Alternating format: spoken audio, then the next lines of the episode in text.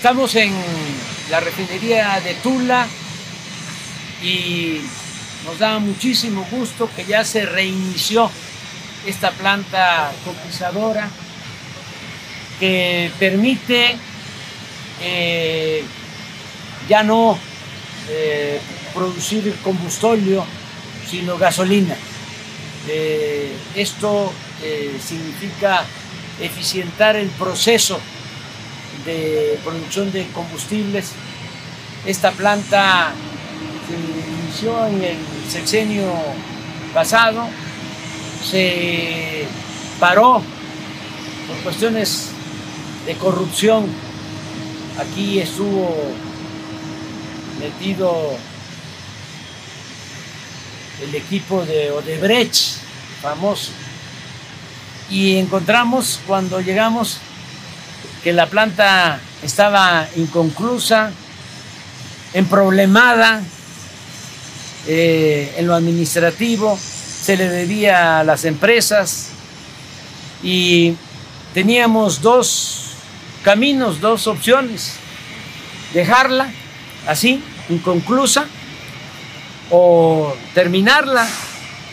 Ya se había hecho una inversión suficiente, pero además se trajeron, alguna gente a lo mejor lo recuerda, tanques eh, por las carreteras, eh, quitaban puentes peatonales, porque se trajeron tanques muy grandes, ya había eh, pues equipo y había inversión. Y no era recomendable dejar que todo este equipo se convirtiera en chatarra y se perdiera toda la inversión inicial, de modo que eh, hicimos un trabajo para enderezar entuertos, eh, resolver problemas administrativos, eh, pagar deudas y ya se reinicia esta gran obra que va a permitir tener más producción de gasolinas. Es una inversión de alrededor de 60 mil millones de pesos. Nada de crédito, puro presupuesto. Todo lo que se logra porque ya no hay corrupción y por la austeridad republicana. 60 mil millones de pesos de inversión en esta planta. Nada más pónganse a pensar lo que significa para esta región, para Tula, es reactivar la economía porque son muchos empleos, es trabajo, es bienestar para nuestro pueblo. Bueno, eh, acaba de reiniciarse esta eh, obra y la vamos a terminar como todas las obras para finales del 2023. Ya con esta coquizadora vamos a tener los combustibles que demanda el mercado interno. Es decir, ya no vamos a comprar las gasolinas en el extranjero, porque se están rehabilitando las seis refinerías, se está construyendo la nueva refinería de Dos Bocas, ya se compró la refinería de Shells, de Texas, y con esta coquizadora ya tendríamos combustible para eh, dejar de importar las gasolinas en el extranjero. Ya también no vamos a estar vendiendo petróleo crudo y comprando gasolinas, lo que se hizo durante muchos años. Es como si se vendiera naranja y compráramos jugo de naranja. Así este, era la concepción, la mentalidad tecnocrática corrupta que prevaleció durante cuatro décadas, pero ya hay un cambio verdadero. Bueno, yo ya este, estoy hablando de corrido, algo que no es mi costumbre. Este, nada más decir que está con nosotros el secretario de Hacienda, Rogelio Ramírez de la O, eh, Octavio Romero Oropesa, que es el director de Pemex, eh, Rocío Nale, que es la secretaria de Energía, pero tiene a su cargo todo el proceso de refinación, todo este plan nuevo para dejar de comprar las gasolinas y ser autosuficientes.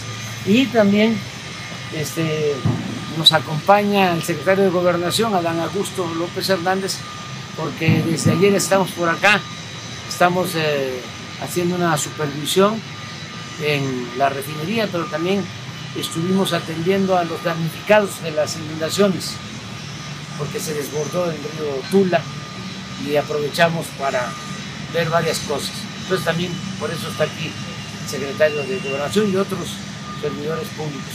Yo ya casi consumí todo el tiempo, pero es tan importante esto que eh, amerita eh, escuchar un comentario adicional de Rocío Nali.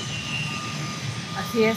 Bueno, después de siete años que se inició este proyecto, se reactiva, que consta de una planta coquizadora que va a trabajar el combustóleo, a procesar el combustóleo de Tula y una parte de Salamanca. Esta tiene dos funciones. Ha sido un proyecto controvertido, ya se hizo el análisis, ya está la gente trabajando.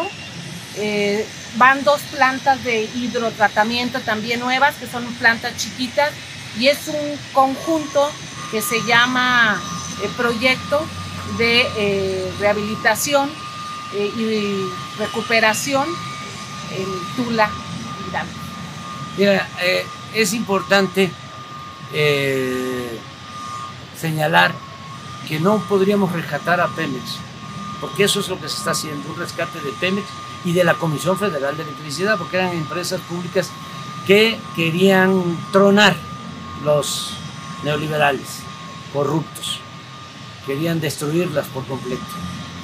Por eso habían dejado de invertir en las refinerías, ya estaban vendiendo este, plantas al interior de las refinerías. Bueno, ¿cómo es que estamos eh, levantando a Pemex y a la Comisión Federal de Electricidad? ¿Qué es lo más importante? Los trabajadores, los técnicos, los ingenieros, los obreros, ellos son los que nos están eh, respaldando. Y por eso tenemos mucha confianza de que vamos a cumplir con todos los planes. Y también hay algo que es eh, importante. Eh, hay empresas como ICA y otras empresas que eh, están en una etapa nueva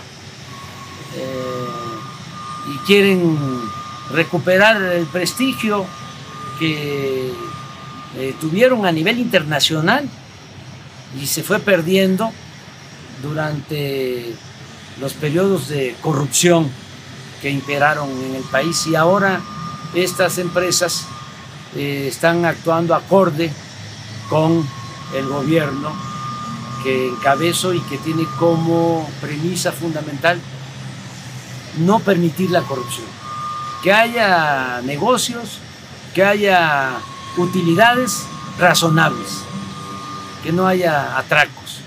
Y esto ICA como empresa constructora lo está eh, entendiendo. Y aquí hay un ingeniero que es el que trabaja más de todos los de ICA. Eh, Ascensión. Eh, este, es muy conocido él en todo lo que tiene que ver con la construcción. ¿Tú qué puedes decir? Señor presidente, pues que agradecerle la confianza que nos ha tenido este, su administración, tanto por participar en un proyecto emblemático como Dos Bocas y poder reactivar este proyecto que tuvo tenido durante cinco años. Nosotros nos sentimos muy orgullosos, muy comprometidos y muy alineados con darle a México nuestra estructura, como usted bien dice, trabajando, haciendo un negocio razonable, pero muy comprometidos. La secretaria agradecerle siempre su confianza y aquí estamos con usted, estamos con México.